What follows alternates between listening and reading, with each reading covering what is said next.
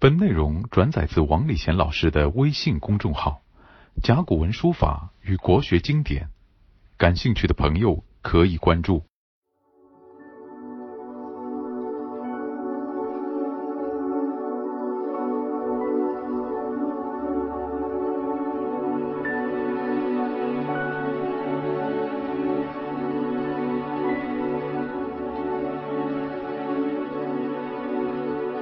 孔子呢，听了他的学生宰我呢讲了，对于他们周代用种这个栗树来立色，他有一点微词，哎呀，使命战力这不太好啊。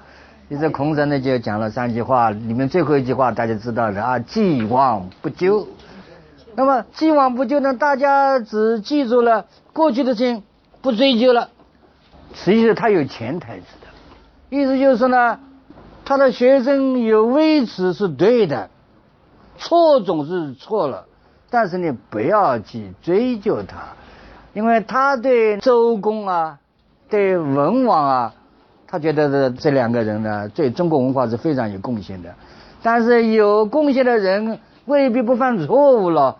他们提出用利来立色的话呢，这个是不对的。但是呢，我们不要追究，但是不要追究，并不是说他对了。既往不咎啊，咎字是写在上面，所以你一定要熟悉。他没有说他对啊，所以大家可能要讲这个孔子多余的嘛。我告诉大家，我们每一个人都很难做到既既往不咎，又承认过去的错误，非常难的。我有一个亲身的例子，我的一个好朋友金文明，他呢。在那个《咬文嚼字》里面呢，一直在做那个编辑的。那么常常有人写信说，我们的现代有名的作家余秋雨啊，总是有错误，写信给他。那么他们呢，金文明呢，我的老朋友呢，他什么？哎，成事不说，岁事啊不见嘛，所以把信呢就转给那个余秋雨。这个余秋雨呢，因为他自己是大作家了，所以居高临下。这不对，那不对，人家都不对，他对的，所以讲的呢，金文明呢就很不开心。后来金文明写了一本书了，专门讲余秋雨什么什么的不对了。我们也不说什么什么不对，里面有一个非常明显的事情，叫什么？自私。自私呢是中国的古语里面的 A B C，一看到自私就知道了。哦，这个人年纪大了，他告老还乡。所谓自就是把。国家给我的官位爵位呢，还给国家，是就是官位。现在我不做了，我年纪大了啊，我还给你，我回家去吃老米饭去了。这就叫自恃。一百个人读古汉语的，一百人知道这就是退休的意思。结果余秋雨怎么搞的呢？他说是我们的文人啊，十年寒窗就是为了自恃，哎，就是为了要做官，自恃就是为了做官呀。好，结果金文明写了一大篇说他不对，结果余秋雨还要说他对的，那余秋说对的也算了了，因为他是个作家了是吧？哎，来了一个复旦大学的一个有名的教授张培恒，张培恒是一个搞中国古代文学史的那个专家呀，第一流的，不算首屈一指嘛，算是头牌的了。结果他为余秋雨辩护，说治世就是为了要做官。哎，讲了一大炮的什么，我还记得很清楚了。哎呦，金文明笑死了是吧？他把那个材料叫他的弟弟骑着脚踏车到我家里来，说给你看看，让你笑笑啊，我也很开心。那我想很有趣嘛，是吧？那么这里就告诉什么？那就是余秋雨可能不懂，他是个作家，因为他搞那个戏剧史的，可能在所谓中国大文化他可能未必懂，但是张培恒应该懂的呀，所以。在这里就可以看出张百恒有两点，左右都不是人。为什么呢？如果你把知识当作是做官的话呢，那你学问不通。所以你写的什么中国文学史啊，我不敢看的，你肯定错的。如果你觉得字是错的，你还来为他辩护，那你的人格有问题，对不对啊？不像孔子说的“既往不咎”啊，“既往不咎”是不咎，但错还是错的呀。那么你想想看，中国第一流的文化人。他还没有做到孔子的“既往不咎”这句话，所以可见呢，孔子说话都有道理的，不是说他无的放矢的瞎说啊！你有文化，那碰到知识了，你说对还是不对啊？应该说是不对。就像孔子讲的，周公文王他把利作为事物来还建设，这个不对啊，不对就不对，算了。那么你现在于谦说错了，那你懂的呀，你说不对就不对了，就就大家不要争了吧，算了吧，这就过去，既往不咎，这就可以了呀。你不能把非说成是呀，把非说成是，那就是因为我跟他感情比较亲近了，所以我要说了。那孔子对周公感情也很亲近啊，对文王感情也很亲近啊，但他从来不说这个重利数是对的，他没有说。所以孔子是圣人，就生在这个地方，他感情归感情，事实归事实。所以这里我们要读到这个既往不咎，你要深入一下，不是说过去的一塌瓜子不追究了。不追究是不追究，是非还是要搞清楚。这就是孔子在这句话里面告诉我们的道理。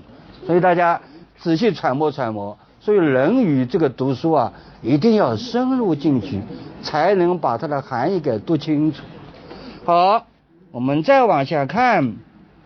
既然诗是用来治理人心、治理社会的。既然社会的文化里面也有种树这个问题、色这个问题，而且孔子呢对周公文王呢也有微词，不过是既往不咎罢了。那么从这里道理呢，编书的人呢，我觉得他是有道理的。他下面编了管子的一段事情，就是孔子在评论管子，讲了他许多的缺点，批评他。你如果不仔细上下文对照，不搞清楚那个“既往不咎”里面的内涵，你就没法连接下面的。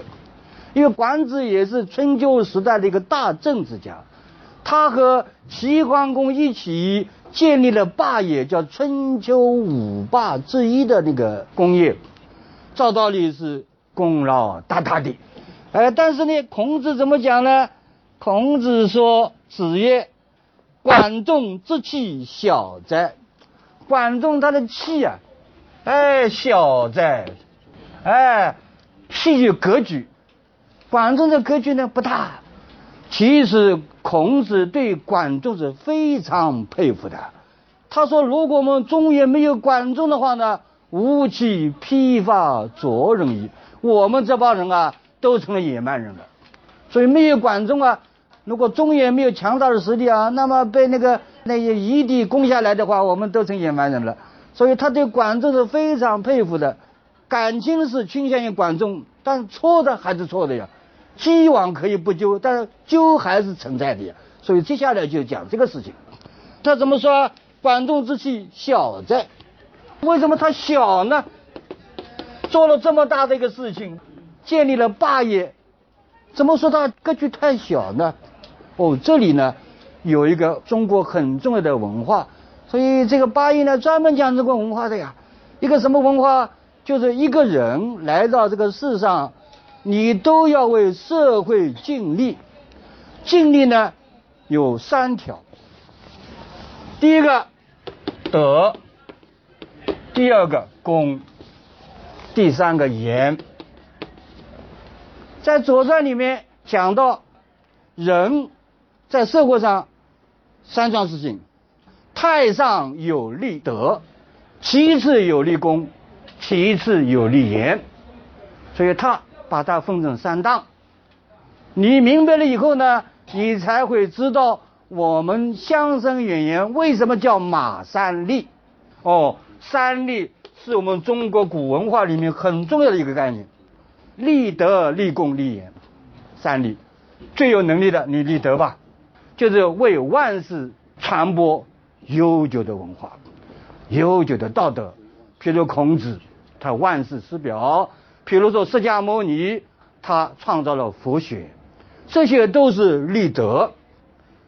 那么相比立德来说，这管子立功是立功啊，但是和德来说呢，小。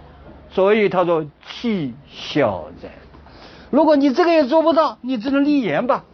哎，你就呃传播一些文化知识吧，比如写一本书啊。说我们现在立言的人很多啊，你也写本书，我也写本书啊。但是我告诉你，你立言也不容易啊。你的一本书能够在人家书架上能够停留三个月，就立言了。不要在人家买过去就从来不看，家里清洗垃圾的时候送到垃圾桶里去了。所以立言也不容易啊。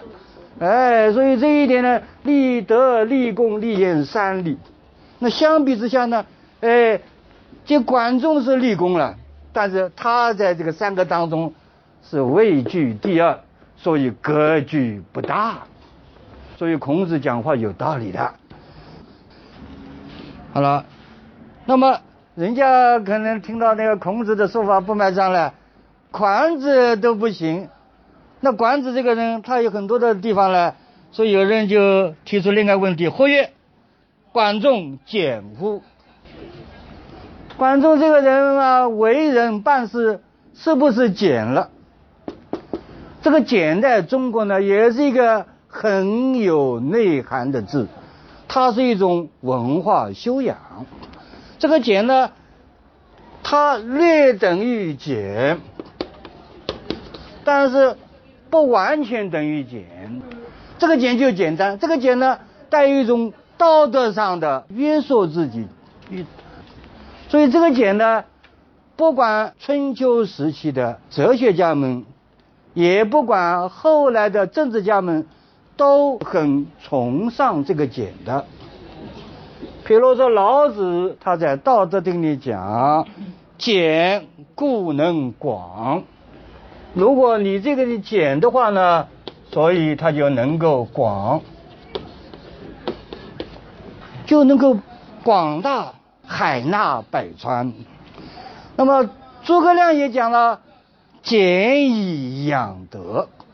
如果你要想自己有高尚的道德的话呢，你首先就要俭，就从内心有约束自己的修养。那么现在呢？有人就说了，哎，这个管仲简乎？你说他格局不大，那么他的修养是不是有简的修养呢？好了，我们的孔子怎么讲的？孔子直言不讳的啊，他说错了就是错了。他错在什么地方呢？他说他有三规，曰管事有三规。三规什么？是他的宰相府的名称叫三规啊，三规。你看他有这个宰相府三规，大概肯定很豪华的啊。他说他有这样一个豪华的宰相官邸啊，他怎么能说是简呢？不简。还有他除了这个以外，他在政治上管理国家事务上的，官事不涉。官事不涉就是他故意铺张，就是用费用的铺张。用人用的铺张不是简政，所以费用很大，用人也很多。说这是不是简呢？这也不简了。所以这个就不符合我们中国最有名的一部哲学书《易经》。《易经》里面的易，它就是两条呀，一个就是什么简单，一个就是变化。这个易就是变异了啊，你要变化。朝什么地方变化？朝简单的方向变化，不是越搞越复杂。所以一简单的话呢，就有变化。啊，变化呢要从简，这两条是不变的道理。所以如果如果有谁问你易经什么意思，三条，变化，简单，这两条永远不变，这就是易。那么拿这个来比较的话呢，它要三规，它正事不设。他怎么算简呢？谈不上。结果呢，有人又问了：然这管仲知礼乎？他虽然是很不张，但他是不是懂礼呀？因为我们这一节就是讲礼乐的嘛。他是不是懂礼啊？他做了这么大官，而且呢，啊，还创立了这样一个伟业，建立了五霸之一的功业，他是不是可以说是？懂礼呢？孔子也直言不讳，错了还是错了，所以他就讲：邦君戍射门，管仲亦戍射门。什么叫邦君戍射门呢？就是以前衙门口啊有一个高墙，把那个大门给它呢遮挡一下，这个就是射门。春秋时代呢就有这个射门，那谁可以建这个射门呢？从当时的规定来说的话呢，只有诸侯的国君可以做这个射门，邦国的君主可以做射门。现在你是宰相，你不是邦君，你怎么搞射门呢？你不懂礼仪。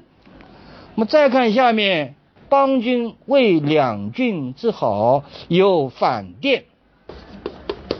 殿我们知道是土字旁，它就是一个土的台子，干什么？就是诸侯请外国的国君到我们这里来，两个人要饮酒了，一饮酒的时候呢，这个酒要放在这个殿上面的。于是两个国君呢，你也拿起来，我也拿起来，一喝酒，喝好以后呢，这个酒杯还是要放到这个上面了，这个就是殿。所以它为什么叫反殿啊？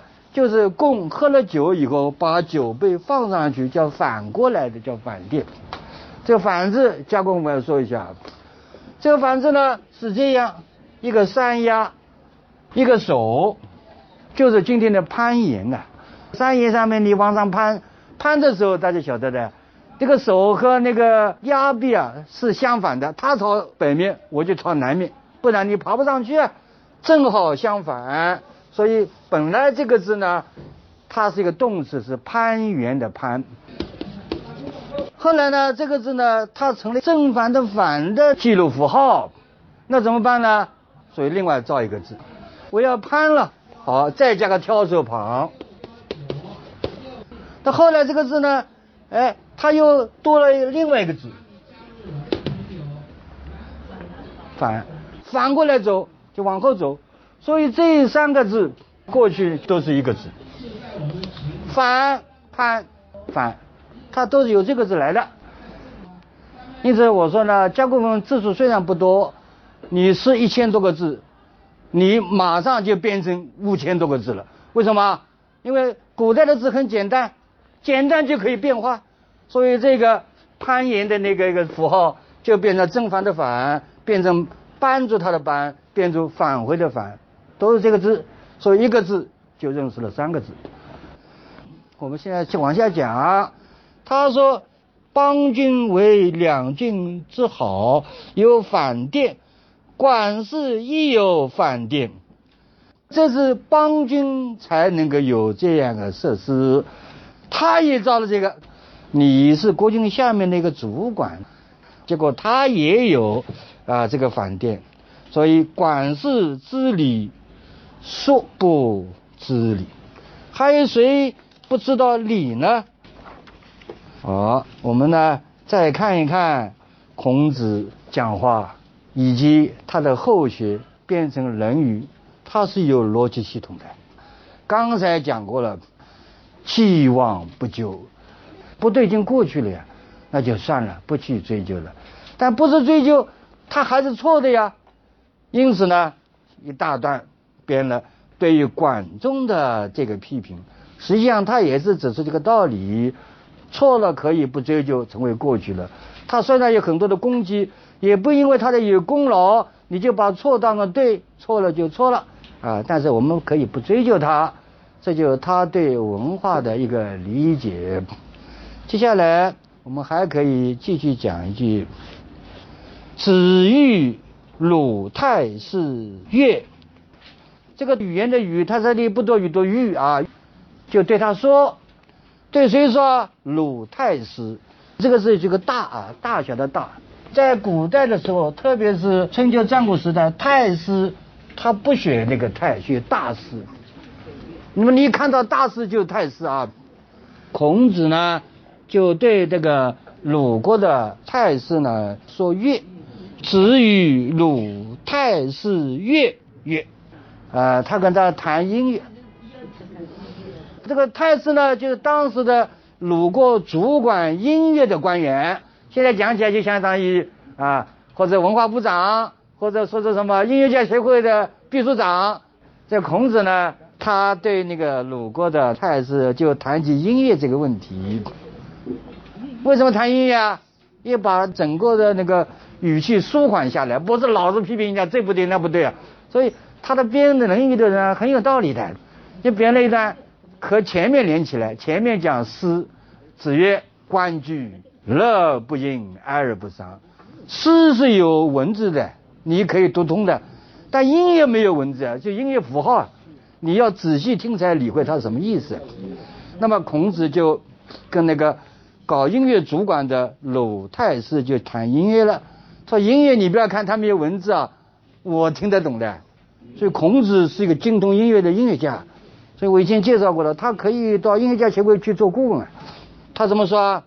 说乐器可知也，音乐这样东西啊，哎呀，你不要说他没有那个词啊，我听得懂他的意思的。他说怎么样听得懂呢？始作刚开始音乐演奏的时候呢，细如也，如是样子啊，哎。熙熙然的样子，谢，下面是雨，上面是河。你想这个鸟啊，飞的时候羽毛慢慢张开，等到它停下来的时候慢慢停下，所以慢慢张开，慢慢停下就是谢。好，他说刚开始都谢如也，我感觉到它就好像刚刚含苞欲放的花，慢慢慢慢张开来。音乐就这样开始了，从之继续往下演奏，纯如也，啊，那是非常纯正的开始呢展开。再下面什么皎如也，这个皎洁的皎啊，这个皎呢是洁白分明的意思。他这里给解释什么呢？